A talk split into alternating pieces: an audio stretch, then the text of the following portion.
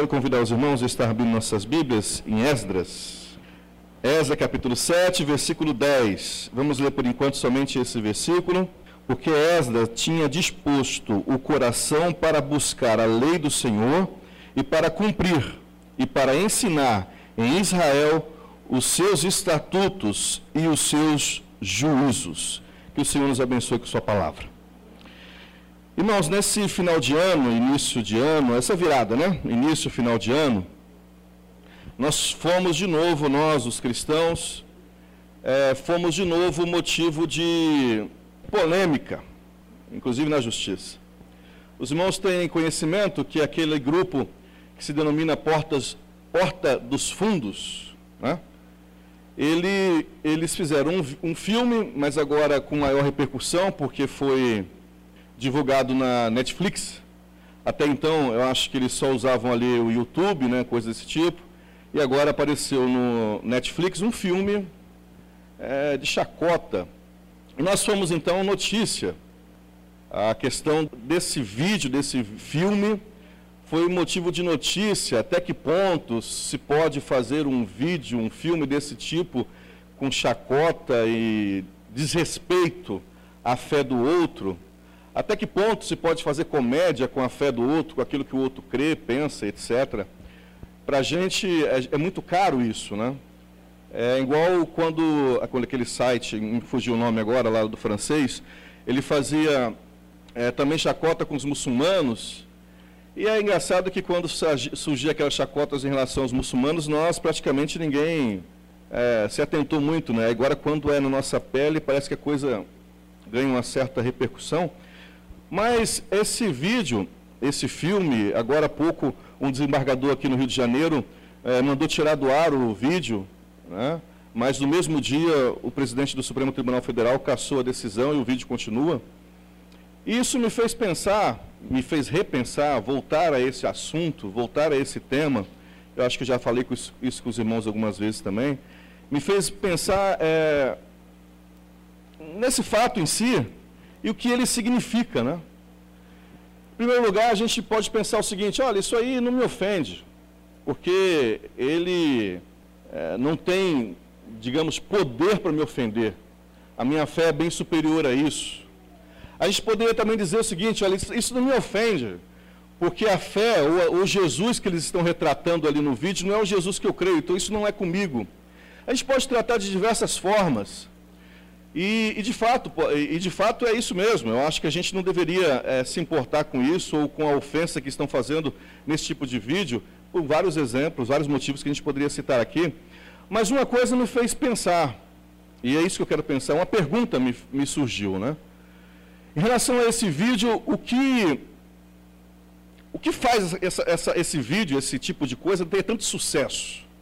O que faz a, esse grupo Porta dos Fundos? Você pode acessar lá, não, não, faça isso, mas você pode acessar lá no YouTube e verificar lá os vídeos mais visualizados desse grupo e você vai ver que os, os vídeos que ele, eles tratam de alguma forma de com chacota com cristianismo, outras religiões, Maomé, inclusive, são, aquele, são os vídeos que inclusive têm mais visualizações. Então é um tipo de assunto né, que, que dá ibope, que, que dá audiência, que dá lucro.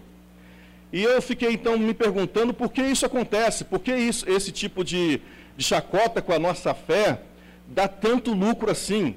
Né? Por que, que alguém vai na Netflix e lança um, um filme sobre isso? E lança, lança porque sabe que tem lucro. E por que dá lucro? Por que, que as pessoas gostam de ver isso? Por que, que as pessoas assistem isso? E eu pensei assim, na minha superficialidade, pensei duas respostas. Uma resposta é que talvez existe de fato uma sociedade tão doentia que tem ódio do cristão. É uma sociedade que odeia tanto o cristianismo que faz questão de fazer chacota e comprar a chacota. É como aquelas coisas que se faziam no Império Romano. Os cristãos eram jogados à arena para ser devorados pelas feras e isso era visto num circo, como se fosse uma diversão. Então as pessoas, pelo ódio que tinham do cristianismo, elas jogavam os cristãos às feras para se divertir. E talvez hoje aconteça isso. Talvez hoje o ódio que as pessoas têm é, de nós, os cristãos, e de Jesus em si, as pessoas compram esse tipo de, de filme, de, de vídeo, por conta desse ódio. Mas eu também pensei em uma outra resposta. Pensei em outra resposta. Uma não exclui a outra, eu acho que as duas são possíveis. A outra resposta é porque, de fato, e isso é entristecedor, esse grupo que se denomina como evangélico, de fato tem sido uma chacota. De fato tem sido motivo de piada. E eu coloco no, nesse grupo os evangélicos, que são aí motivo de chacota e de piada, mas não só os evangélicos. É, em geral, as religiões, em, geral, elas estão sendo motivo de chacota. E os caras fazem esse tipo de filme e da audiência justamente porque, de fato, os evangélicos são sim motivo de piada. Talvez não seja só uma questão de ódio. Talvez seja o seguinte, que somos engraçados mesmo.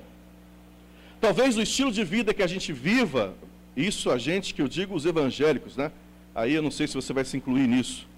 Mas esse grupo chamado evangélico, de fato, é motivo de riso. Os caras fazem piadas com, a, com, com o evangélico. O pessoal faz piada. Antigamente, antigamente não, mas ainda hoje, né?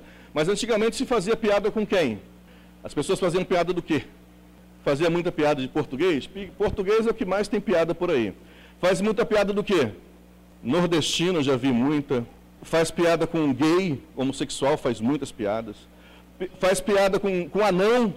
Hoje a moda é fazer piada com evangélico. Não sei se estou enganado, mas é a leitura que eu faço. As pessoas olham para, o, para esse evangelho, entre aspas, que está sendo vivido e, e manifestado na, na, televisão e outras coisas mais, nas igrejas, etc. E o que as pessoas têm feito é, olha, isso é motivo de riso, de piada. Triste isso. É triste. E eu digo, irmãos, que isso é vergonhoso. É triste e é vergonhoso. Eu já confessei para os irmãos aqui algumas vezes que eu, olha, eu não vou dizer sempre, mas com raríssimas exceções, eu me identifico como evangélico. Porque eu tenho medo, tenho vergonha de ser confundido.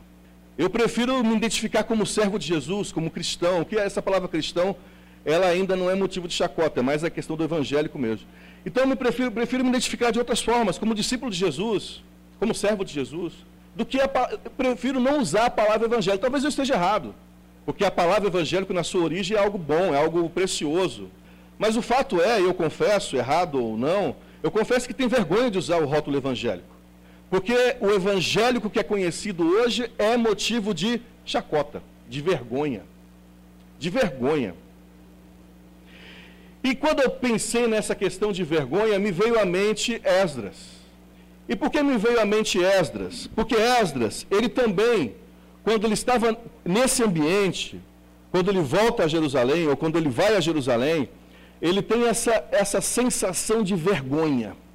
Quando ele encontra o povo de Israel da forma que estava, voltando ao cativeiro, ele sente vergonha. Só para contextualizar os irmãos aqui, para quem não lembra da história, o povo de Israel estava cativo, estava em Babilônia, e antes disso a Síria já tinha disperso esse povo também. Então o povo estava espalhado e o povo tinha gente em vários lugares da, da, ali do Oriente, é, do Oriente, da Ásia, etc. Ficou cativo em, em Babilônia durante 70 anos. Depois de 70 anos, nós conhecemos a história. Diz a Bíblia que Ciro, usado por Deus, ele autoriza o povo a regressar para Israel, a regressar para a Terra Santa, a regressar para, para a terra que foi dado por Deus a eles. Na primeira leva, Zorobabel liderou, e na segunda leva foi justamente Esdras que liderou, e depois Neemias. E diz o texto bíblico, capítulo 7, que nós estamos lendo aí, diz o texto bíblico, versículo 12, vai dizer que Artaxerxes, que era o rei, ele deu uma carta a Esdras para que Esdras voltasse a Israel e terminasse a reconstrução do templo, que já havia sido iniciado ali a reconstrução de Jerusalém por Zorobabel.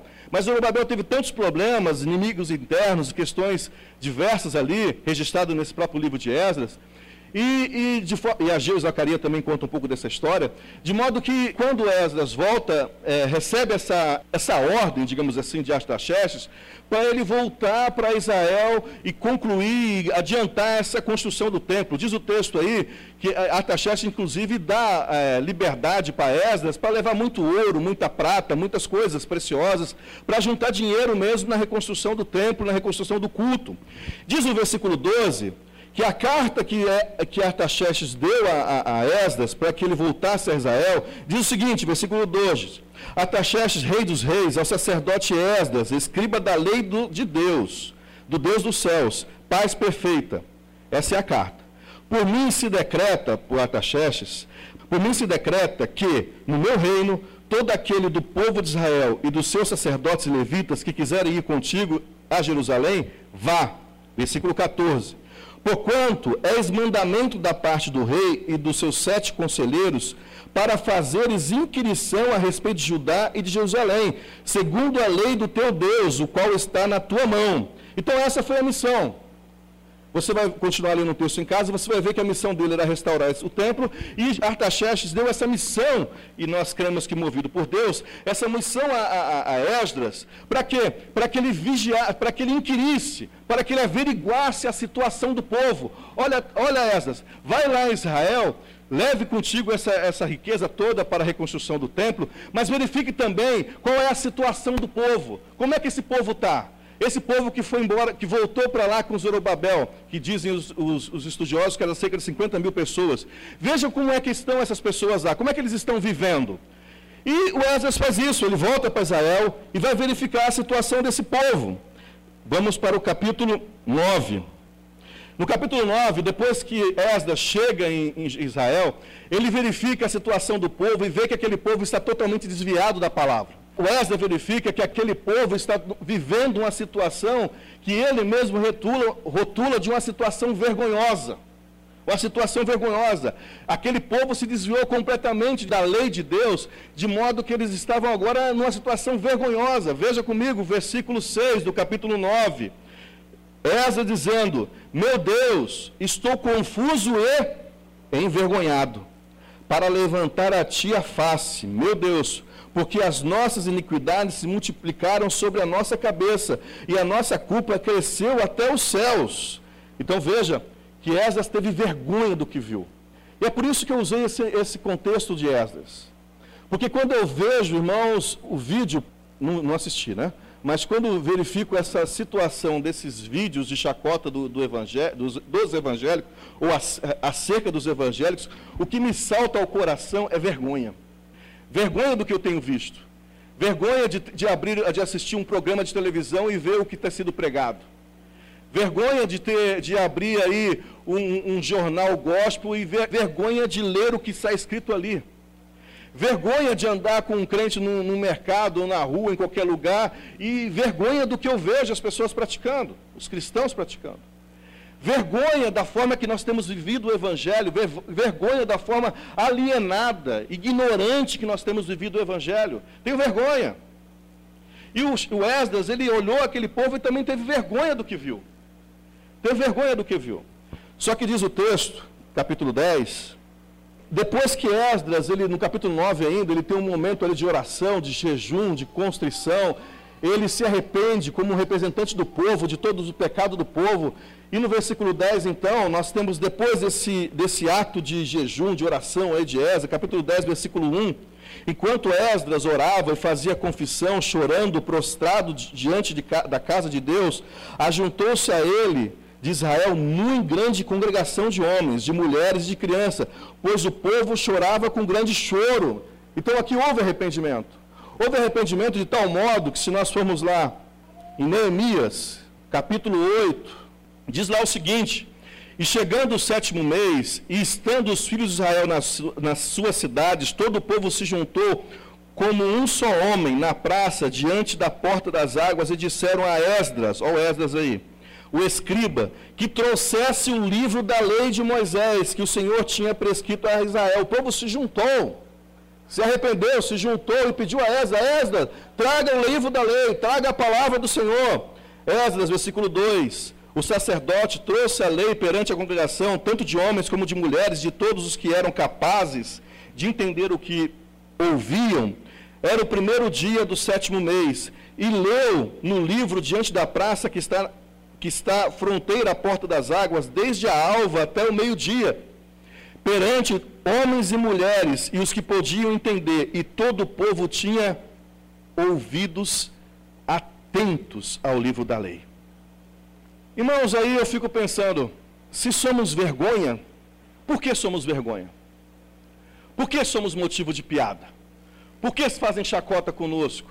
Conosco, eu acho que eu estou me incluindo e não queria me incluir, porque eu acabei de dizer que não faço parte, não gosto de, de, de colocar junto com os evangélicos, que se dizem evangélicos.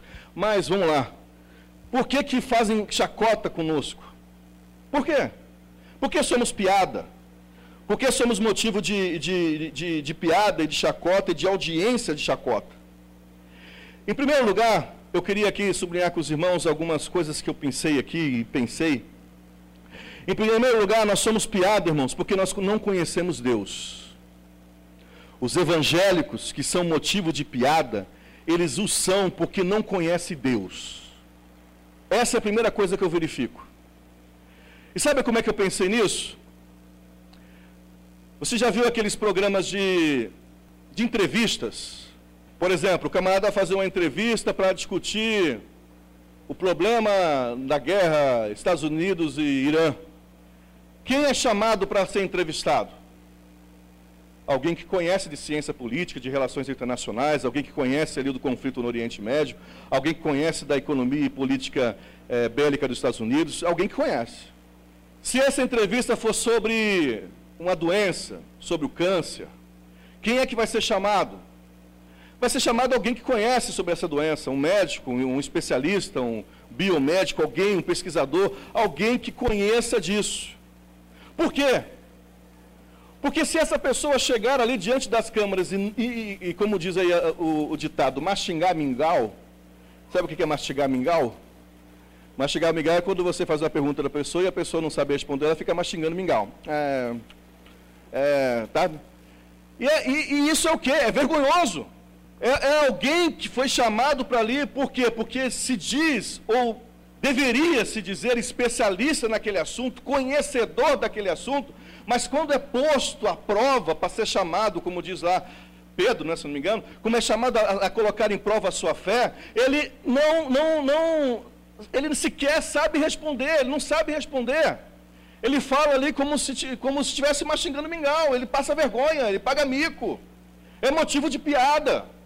Por que é motivo de piada? Porque não conhece, não conhece. Irmãos, o que eu tenho visto é isso. Em primeiro lugar, os evangélicos são motivo de piada porque não conhecem Deus. Falam de uma coisa que não conhecem. Finge que sabe, mas não conhece. Por não conhecer se torna motivo de piada. E aí, eu fico perguntando para mim, e eu queria que você perguntasse para você: se o entrevistador de televisão quisesse chamar de rádio, televisão, de escola, na escola, um professor chamou alguém para falar alguma coisa sobre a Bíblia, olha isso. No seu trabalho, alguém chamou, olha, será que tem alguém que pode me explicar aqui o que significa justificação? O que, que é isso que a Bíblia fala sobre salvação? Será que você seria o primeiro? Eu faço essa pergunta para mim. Será que eu seria o primeiro a levantar? Opa, pode deixar que eu explico. Pode deixar que eu explico, professor. Porque essa área eu conheço, eu conheço Deus. Eu conheço a sua palavra. Ou será que você vai ficar quietinho no seu canto, como se nem cristão fosse, porque tem vergonha? Porque tem vergonha de ser motivo de piada. E aí da pergunta vai um pouco mais além. Porque pode ser o seguinte, pode ser que você esteja lá na sua escola, no seu ambiente de trabalho, e alguém pergunte alguma coisa, e você fique ali, né, como um peixe morto ali, quietinho. Mas a pergunta vai um pouco mais além. Será que você, de fato, pede a Deus, Deus me dê a oportunidade de mostrar que eu conheço a tua palavra? Porque a gente fala muito em pregar o Evangelho em sermos assim arautos de Deus e testemunha de Deus, mas sequer nós temos ousadia de dizer isso. Deus, olha, eu quero sim. Quero sim ser testemunho, quero falar do que eu sei. E por que, que a gente tem medo de falar isso? Porque a gente não sabe. Porque a gente não sabe, a gente tem vergonha. A gente tem vergonha do cara perguntar alguma coisa para a gente e a gente ficar mastigando mingau. E isso é motivo de chacota, gente. Então, olha só, se nós somos cristãos, não é para ser motivo de vergonha, é para conhecer Deus, a Sua palavra, conhecer Deus, conhecer a igreja que você vive. Alguém perguntar para você, você é, é, é, crente, sou, e você é crente da onde? Eu sou crente congregacional, e por que, que você é crente? Aí a pessoa diz, ah, isso não importa. Importa sim, porque isso é motivo de chacota também. Isso faz você passar vergonha também. Sabe? Quando a pessoa tá, tá, você está lá discorrendo sobre Jesus e conversando com alguém sobre Jesus, e a pessoa pergunta uma coisa e fala, olha, é, eu não sei, eu estou lá porque eu gostei e tal. O cara vai falar assim, nossa, como é que você tem credibilidade perante a minha pessoa se você não sabe nem o que, que você está vivendo? Sabe? Em segundo lugar, nós somos piada quando o nosso discurso é desconectado da vida atual nosso discurso, nossa maneira de viver e nossa fala, ela não, não assim, sabe, não se encaixa no nosso, no nosso contexto. É igual você pegar assim, uma pessoa que ele vive, por exemplo, sei lá, num ambiente totalmente diferente do nosso. Ele, ele vive lá na roça, vamos botar assim, ele vive lá na roça, na fazenda, cria, cuida, cria com os animais, ele cuida ali dos animais, etc. Aí você pega esse camarada e bota aqui no nosso meio. Um camarada que nunca mexeu num celular, nunca mexeu num, num, num, é, num WhatsApp, não sabe nada disso e coloca aqui, o cara fica perdido, ele fica desconectado, ele fica sem vida no nosso meio. E eu tenho percebido que nós cristãos também somos, nós evangélicos, também somos motivos de piada quando a nossa vida se desconecta da vida atual. Parece que a gente vive em outro mundo. Parece que a gente é marciano e as pessoas fazem chacota com a gente por causa disso. Olha só, eu não estou dizendo aqui, e deixa isso bem claro, que você tem que se combinar com o pecado que há no mundo, com a malignidade que há no mundo. Quando João fala que nós não devemos amar o mundo, ele se refere ao mal que há no mundo, ao sistema maligno que há no mundo. Agora, isso não significa dizer que nós não temos que estar, é, de, em, lógico, com certos limites, conectados ao mundo que nós vivemos. Há um tempo atrás, nós conhecemos bem isso, nossa história evangélica. Há um tempo atrás, na igreja, não se podia colocar sequer uma bateria. Porque se dizia que era coisa do diabo, do rock. E quantas, e quantas vidas deixaram de ser evangelizadas e ser, de ser é, atraídas ao, ao, evangelho, ao ambiente cristão? Por quê? Porque as pessoas não entendiam isso. Olha, esse povo parece um povo estranho, um povo marciano, um povo sei lá o quê, um povo ET. Sabe que mundo que esse povo vive? E é isso que a gente tem visto também, muitos cristãos que não se conectam à realidade de hoje, vivem no século XIX, no século XX, as suas, as suas, os seus discursos, a sua maneira de viver. E eu lembro de Jesus, eu lembro de Jesus quando ele, ele trata sobre isso, e ele, ele é lógico que está falando sobre o judaísmo, mas ele diz sobre a necessidade de mudar os odres. Não basta mudar o vinho, tem que necessidade também de mudar o recipiente, de onde é colocado esse vinho. É claro que ele está falando sobre o contexto específico do judaísmo, mas trazendo para a nossa realidade hoje, é, é, é, nós precisamos também nos adequar nas nossas estratégias. Nós precisamos nos adequar na forma como nós vivemos.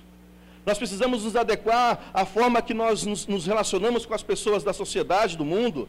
Está aí, por exemplo, a questão do, das nossas células, nada mais é do que isso. É uma maneira que é atual, que na verdade não é atual, porque está na Bíblia já, mas é uma maneira atual de nos relacionarmos com as pessoas do mundo. O que é isso? É forma de não sermos piada. Porque quando estamos enclausurados em nossas, em nossas paredes, nós somos motivo de piada, irmão.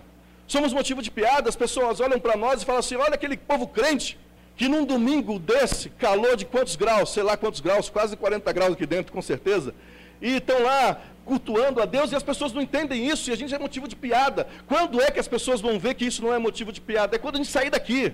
Quando a gente se relacionar com essas pessoas nas nossas casas, nos nossos trabalhos, se relacionar e ver que a gente é gente de carne e osso, como eles são, como todo mundo é. Agora, se nós vivemos o evangelho de parede, o evangelho de gente atrasada, e aí eu poderia dar muitos exemplos aqui, mas não quero fazer, então é ruim, é motivo de piada. Somos também piada quando vivemos de um, de um modo que traz repulsa nas pessoas. E eu estou me referindo aqui quando a gente usa um discurso de santidade para ofender as pessoas. Eu estou me referindo aqui quando a gente usa um discurso de moralidade, quando a gente se coloca num patamar acima dos outros, e usamos esse discurso de estarmos, de sermos santos, sermos melhores em nossas condutas, etc., e com isso nós ofendemos aos outros. E os exemplos desses são os mais diversos. É quando a, nossa, quando, nossa, quando a nossa atitude, o nosso discurso, é um discurso de ódio, de preconceito. Sabe? A gente tem ouvido diversas vezes nos púlpitos de assim legítimos que nós repudiamos o pecado, mas amamos o pecador. Não é isso que nós aprendemos com Jesus? Só que na prática, ah, na prática, na prática a nossa atitude é diferente, é de ódio mesmo.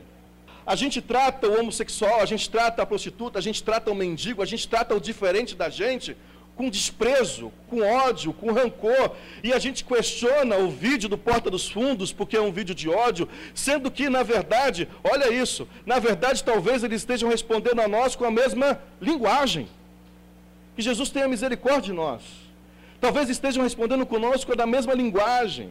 A mesma forma que nós tratamos os diferentes, eles também estão nos tratando. Por isso somos motivo de piada. Por isso somos motivo de piada.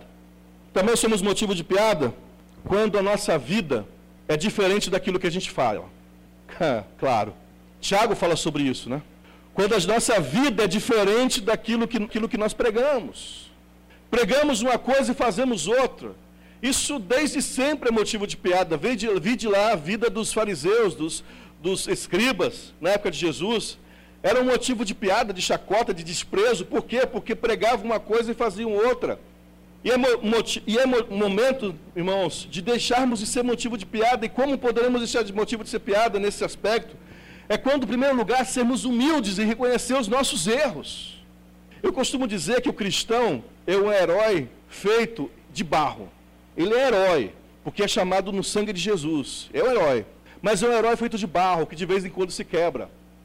E quando ele se quebra, é necessário que a gente se reconheça quebrado. Porque quanto a gente ficar de salto alto, as mulheres, ou de pedestal, e as pessoas olharem para nós, vendo a gente quebrado e a gente fazendo um papel de não quebrado, sabe aquilo? Aquele camarada que está todo quebrado de erro, de, de fragilidade, não é só pecado não, mas é fragilidade mesmo, de coisas que acontecem com a gente, e a gente diz, não, está tudo bem. Né? Por que está tudo bem? Porque Jesus está no barco. É aquela frasezinha, eu vou dizer aqui, aquela frasezinha que eu não gosto.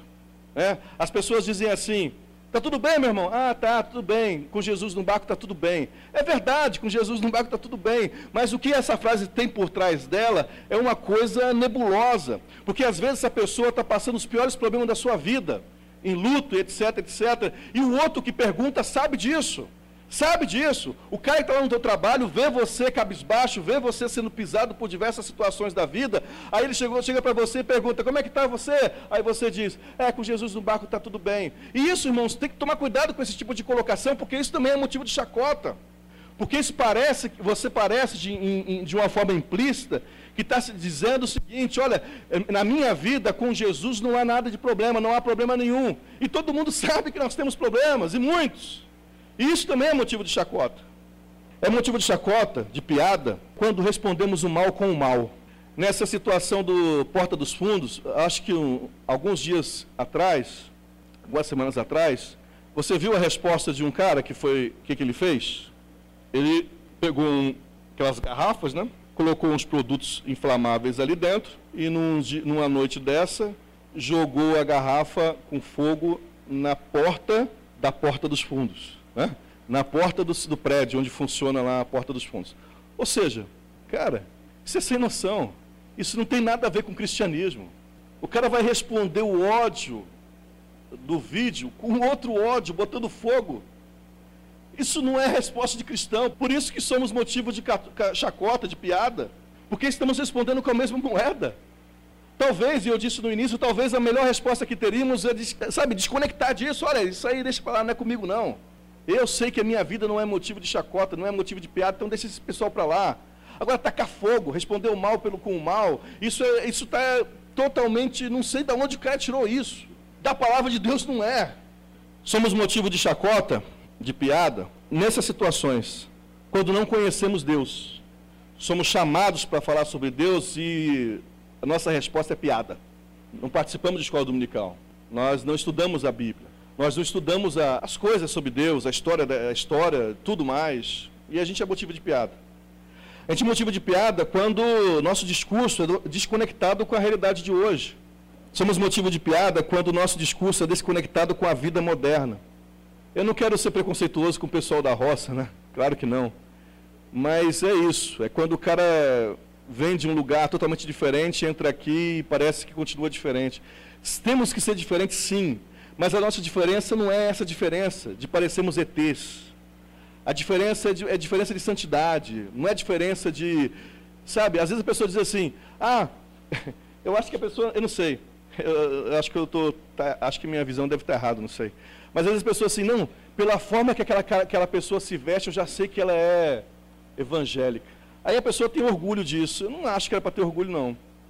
Porque eu acho que o que, nos, o que tem que nos diferenciar não é a roupa que vestimos. Aliás, eu tenho certeza disso. É claro que eu não estou dizendo aqui de roupas provocantes, nada disso, mas assim, no ambiente de trabalho normal, né, sei lá, o que tem que nos diferenciar não é a roupa que, nós, que a gente está vestindo. E eu digo, tem que nos diferenciar não é nem a música que a gente escuta.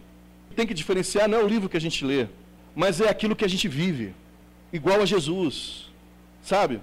E a gente fica desconectado do mundo, como se fosse um bando de, sei lá do que.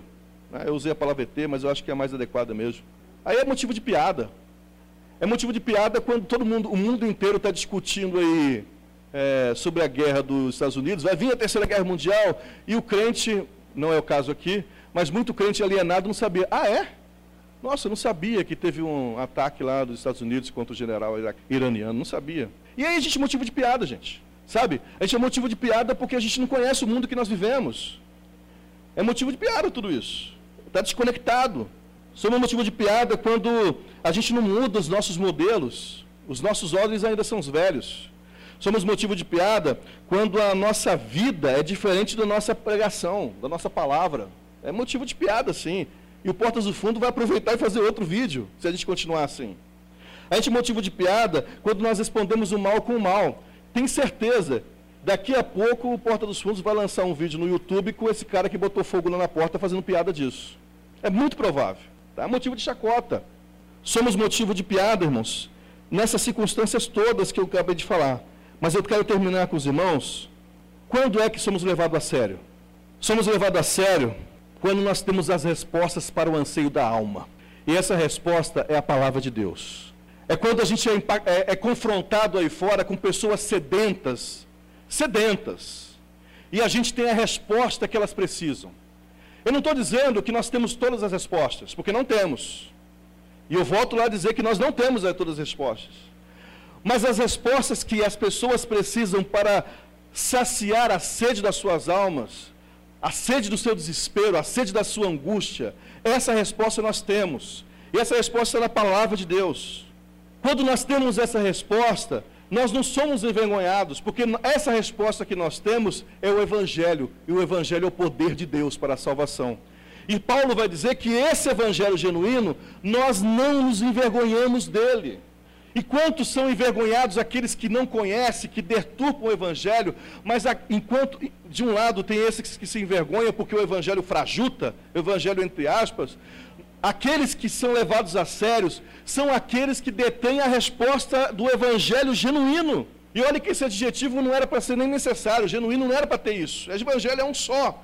Mas aí, infelizmente, no contexto que nós vivemos, que temos que botar um adjetivo. E quando, irmãos, quando é que você não vai ser envergonhado? Quando você usar o evangelho, o poder de Deus para a salvação. Esse não é motivo de chacota. Pode ser motivo de ódio. A pessoa ela faz a chacota pelo, pelo ódio que ela tem do Evangelho. Lembra que eu falei que pode ser por ódio ou por, ou por simples é, chacota assim, gratuita? Mas a pessoa pode até é, fazer piada com o que você está falando, mas a piada sem fundamento. Sabe? Aquela piada sem motivo, uma piada que é movida por ódio, por desprezo. E isso aí, deixa eu odiar. O que, que eu posso fazer? A palavra, inclusive, diz que aqueles que são odiados por conta do Evangelho são bem-aventurados. Agora, o que a gente não pode ser é motivo de chacota por um evangelho que não é o evangelho. Somos levados a sério quando temos a resposta correta do evangelho para o anseio da alma. Quando nós temos a resposta da palavra de Deus, quando ela diz que ela é espada, que ela confronta. quando nós confrontamos esse mundo, essa realidade que nós temos com a palavra de Deus genuína, nós não somos motivo de piada. Quando nós temos uma resposta, como o salmista disse, Salmo 119, o salmista pergunta ou afirma: o que, me, o que consola a minha angústia é a palavra de Deus que vivifica a minha alma. Eu creio nisso. Eu creio que quando alguém foi impactado com essa palavra que sai da tua boca e do teu coração, não vai ter espaço para piada ou chacota porque essa palavra é poder de Deus que vivifica a alma. E nós também não somos motivo de chacota, ou não seremos motivo de piada, ou, em outras palavras, nós seremos, seremos levados a sério quando a sua vida espiritual for útil. Eu queria que você guardasse isso no teu coração. Você não vai ser motivo de chacota ou de piada quando a sua vida espiritual for útil. Enquanto nós estivermos falando de, de um evangelho inútil, sabe? O evangelho de cadeira de igreja, Enquanto nós estivermos entrancados, e eu volto a essa mesma ideia, quando nós estivermos trancados em nós mesmos, em nossas próprias atividades, nós seremos motivo de piada. Agora, quando nós arregaçarmos as mangas e mostrar para que, que nós somos evangélicos, ou para que, que nós somos cristãos, aí nós não seremos motivo de piada. Vê se eles fazem piada com igrejas sérias, que fazem coisas relevantes para a sociedade. Vê. Nunca vi. Nunca vi uma piada com uma obra que seja digna de, de ser chamada de útil. Nunca vi. Agora, para esse evangélico que tem uma vida que, sabe, é sem sal, a palavra seria sem sal. Uma espiritualidade que é útil, é levada a séria. Como nos ensina o bom samaritano, né? Uma espiritualidade útil. Como nos ensina Tiago, quando diz que a religião verdadeira é aquela que cuida do próximo e etc. Uma espiritualidade útil é como eu vi agora essa semana um pastor dando um testemunho, um mau testemunho, é, dizendo que uma pessoa enlutada foi o, foi o procurar, né? E a pessoa, ela, além de estar sofrendo pelo luto, uma pessoa com poucos recursos financeiros e também, com, também não sabia o que fazer. Ele não sabia, o, acho que era o marido que tinha falecido, coisa assim, o marido estava lá no hospital, ela não sabia o que fazer, não sabia o procedimento que tinha que fazer, com a questão do óbito, a caixão, nada disso. E a pessoa abrindo o coração com o pastor, com o pastor falando sobre isso, olha, eu tô meu marido, tal, chorando pela dor e também desesperada porque não sabia como lidar com a situação. Aí o que, que o irmão fez? Orou, falou para ele, Deus abençoe, irmão, vamos fazer oração pela, pela irmã. E aí, olha, eu vou estar orando, vamos ver aí e tal. Aí a irmã levantou da oração e falou, é, é isso? Sabe? Não que a oração não seja útil, mas a espiritualidade que, que Jesus requer de nós é uma espiritualidade que vá lá e coloque a mão no caixão. Entende isso? A espiritualidade que Jesus requer de nós é aquela espiritualidade que diz: Olha, irmã, Deus é contigo, vou orar por você, mas vamos aqui, vou sair contigo agora aqui, vou carregar esse caixão junto contigo. A espiritualidade útil é aquela espiritualidade que a gente vê o faminto, que a gente vê o sedento, que a gente vê o que está com a família destruída e diz: Olha só, vamos orar aquilo pela tua família, mas vem cá, será que não tem como eu conversar com o teu esposo? Não tem, será que não tem como eu conversar com seus filhos? Quem sabe uma boa conversa não resolva isso? Entende, irmão? Espiritualidade útil é aquela que faz diferença na nossa, nossa vida, na nossa sociedade. Não é, essa, é, não é essa espiritualidade que se limita a um discurso, um discurso que é vazio de atitudes. Por isso que é piada. Piada é piada porque é um discurso que não muda vidas. E por que não muda vidas? Porque a vida das pessoas, enquanto nós estamos falando, e continua na lama. Tem coisas que de fato a gente não tem como fazer, de falar, irmã, sinto muito, mas aqui só um milagre da parte de Deus, a gente vai orar e clamar um milagre. Mas tem coisas que o milagre que ela está esperando é a tua mão, é, é os teus pés, é o teu bolso, é a tua atitude, é o teu abraço. É o teu abraço. Volto a dizer, Será que as células, por exemplo, não servem muito para isso? Para que se abrir os corações e, e ali impactar as pessoas com o seu abraço, com o seu carregar caixão.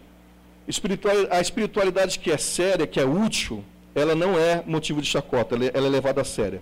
E por fim, nós somos levados a sério, é claro, quando a Bíblia que a gente lê, ela é lida para revelar Jesus. Isso é importantíssimo. Porque a Bíblia pode ser lida de diversas formas. Nós temos falado isso na escola dominical. Ela pode ser lida de diversas formas. E dependendo da forma que você vai ler a Bíblia, ela vai ser motivo de piada. Mas quando a Bíblia é lida para revelar Jesus, quando você encontra Jesus na Bíblia, ou seja, quando ela é interpretada de forma correta, você é levado a sério. E quando a sua vida revela Jesus, você é levado a sério. A não ser que seja por ódio, como eu disse. Mas você é levado a sério. Você é levado a sério quando a sua vida revela o amor de Cristo Jesus. Não tem como fazer piada com alguém que ama, com alguém que se dá, que se doa em relação ao outro. Não há como fazer piada com aquele que prega o Evangelho, mostrando de fato que o coração dele está sedento em ajudar o outro. Porque tem isso também. Tem muita gente que vai dizer assim: ah, eu prego o Evangelho, eu quero pregar o Evangelho, mas sabe aquele discurso proselitista, aquele discurso como se, for, como se fosse que estivesse cumprindo uma agenda, uma obrigação, aquele discurso de, de, evangel, de, de evangelismo, como se quisesse ganhar uma alma para Jesus, para dizer na igreja que ganhou uma alma em Jesus, e as pessoas percebem isso. As pessoas sentem isso, elas olham nos seus, nos seus olhos e veem quando você está sendo sincero ou quando você está fazendo uma barganha. Porque quando a gente está sendo sincero, revelando a Jesus, a nossa alma está sedenta em ajudar o próximo e dizer: Olha só, eu quero te dar um presente. É como Pedro disse: não tenho ouro nem prata, mas uma coisa eu te dou: a palavra de Jesus. E as pessoas sentem esse impacto na vida delas, porque você está sendo sincero. Porque o teu modo de vida é um modo de vida, é um modo de discurso que revela Jesus. Nós não somos motivo de piada quando temos a resposta para os anseios das almas. Quando temos resposta para esse mundo, a resposta é Jesus, é a Sua palavra, genuína. Nós somos levados a sério quando nossa espiritualidade é útil, quando a gente carrega o caixão. Nós somos levados a sério quando a nossa modo de vida revela Jesus. Quando a nossa palavra, quando o nosso evangelismo revela Jesus. Eu quero concluir, irmãos, com aquele texto que nós usamos no início. Eu não usei de, de, de pretexto. Você pode voltar lá? em Esdras, capítulo 7, ele diz, né? Versículo 10. É o nosso texto base. Porque Esdras tinha disposto o coração para buscar a lei do Senhor e para a cumprir, e para ensinar em Israel os seus estatutos e os seus juízos. Aqui, Esdras tinha três objetivos: buscar a lei do Senhor, conhecer a Deus. Falamos sobre isso. Aqui, Esdras diz que ele também queria praticar a lei de Deus. Falamos sobre isso. E aqui também diz que Esa tinha o objetivo de ensinar a lei de Deus, ser testemunho. Falamos sobre isso. E aqui, irmãos, existem duas atitudes. Você pode ser um daquele que diz assim: vou buscar a lei de Deus, não quero ser motivo de chacota, vou estudar, vou me ambientar, vou ler um jornal, não vou motivo, ser motivo de chacota, eu quero ser uma pessoa é, reconhecida na sociedade, etc., ser ambientada, etc., eu não quero ser motivo de piada não quero ser tido como um crente alienado, quero conhecer Deus, etc, etc, quero ser útil, etc, etc. E você pode fazer isso por, tipo, por obrigação, sabe? Eu acho que se você fizer por obrigação, pelo menos eu acho que está fazendo. Né? Quem sabe daqui para frente, fazendo por obrigação, você possa fazer como Esdras, pôr no coração. Gente, quando a gente põe no coração, ninguém segura a gente. É ou não é? Jesus disse isso, né? Que o nosso coração estaria onde está o nosso tesouro. Uma pessoa apaixonada, não é assim? Quando o coração é invadido pela paixão, quer sempre estar do lado da pessoa, da pessoa que, né, que é objeto da sua paixão. Então, quando a gente está ali com o coração cheio, não há quem segure a gente. Começo do ano, mês de janeiro. Quais são os seus planos para esse ano? Eu tenho os meus. Um pouco nebuloso, um, um, bastante nebulosos, porque estou mudando, né? Mas tem os meus. E os seus planos? Quais são os seus planos? Tem gente que faz listinha, né? Faz uma listinha, vendo, chega lá em dezembro vai vendo se cumpriu ou não. Será que nessa sua listinha tem essa lista de Esdras? Você colocou lá, número um, colocar no meu coração. Aleluia. Colocar no meu coração. Meta, objetivo número um de 2020. Colocar no meu coração. Buscar a lei do Senhor. Cumprir a lei do Senhor e ensinar a lei do Senhor. Porque não quero ser motivo de piada, pelo contrário, quero ser um cristão que leva a vida cristã a sério. Que você possa colocar isso na sua agenda se você não colocou ainda. Que o Senhor nos abençoe. Deus louvado seja o teu nome. Te agradecemos por essa noite, te agradecemos pela meditação e nós nos colocamos diante do Senhor nesta noite em primeiro lugar, pedindo perdão, ó Deus, perdão, pelas tantas vezes que as nossas vidas têm sido motivo de, de piada. a maneira como nós vivemos o Evangelho é, muitas vezes é motivo de piada. Nos perdoa. A gente tem envergonhado o teu Evangelho em muitas, muitas circunstâncias. Mas nessa noite, ó Pai, início de ano, nós queremos, confrontados pela tua palavra, o Evangelho que é o poder de Deus. Confrontados pela tua palavra, queremos pedir ao Senhor que nos ajude nesse compromisso diante do Senhor nos ajude a colocar no nosso coração a tua palavra. Nos ajude, Senhor Deus, a colocar no nosso coração a prática da tua palavra. Sermos cristãos com C maiúsculo. Ó Deus, e nos ajude a ensinar, a testemunhar, a sermos evangelísticos. No sentido amplo da expressão, que possamos, Senhor Deus, ser usados pelo Senhor de forma útil, de forma séria. E que quando nós formos motivo de piada, se formos, que seja por outros motivos e não por culpa nossa. Seja motivado pelo ódio dos outros, do mundo e de tantas coisas mais, mas que não seja o motivo de nossas falhas, as nossas fraquezas, os nossos erros. Ó Deus, no nome de Jesus, nos colocamos diante do Senhor. Eu me coloco diante do Senhor com esse, com esse coração aberto e penso que os meus irmãos também fazem isso, na sua individualidade, se colocando diante do Senhor, dizendo: Senhor, muda o que há em mim e que precisa ser mudado. Para que em mim seja revelado boas obras. E, e que por meio das minhas boas obras, os homens glorifiquem a Deus que está nos céus. Ó Deus, é nossa oração. Em nome de Jesus. Amém. Amém, meus irmãos.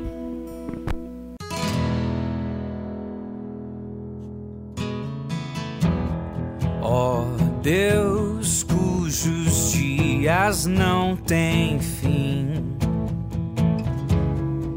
tão grande é a tua compaixão.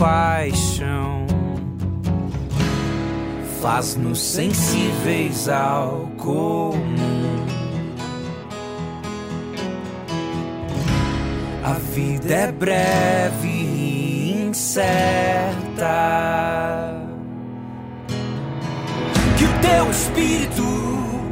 Lidere o nosso andar em justiça e santidade, mesmo no vale do sofrer por todos os dias.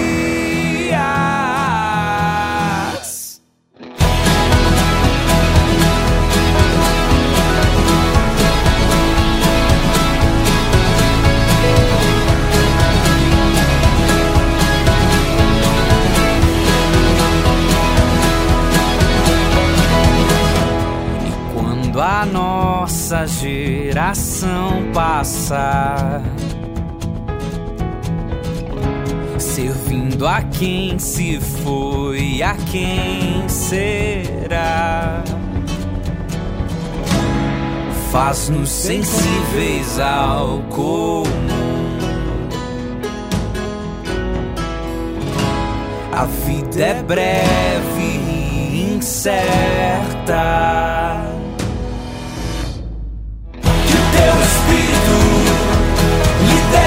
Lidere o nosso andar em justiça e santidade, mesmo no vale do sofrer,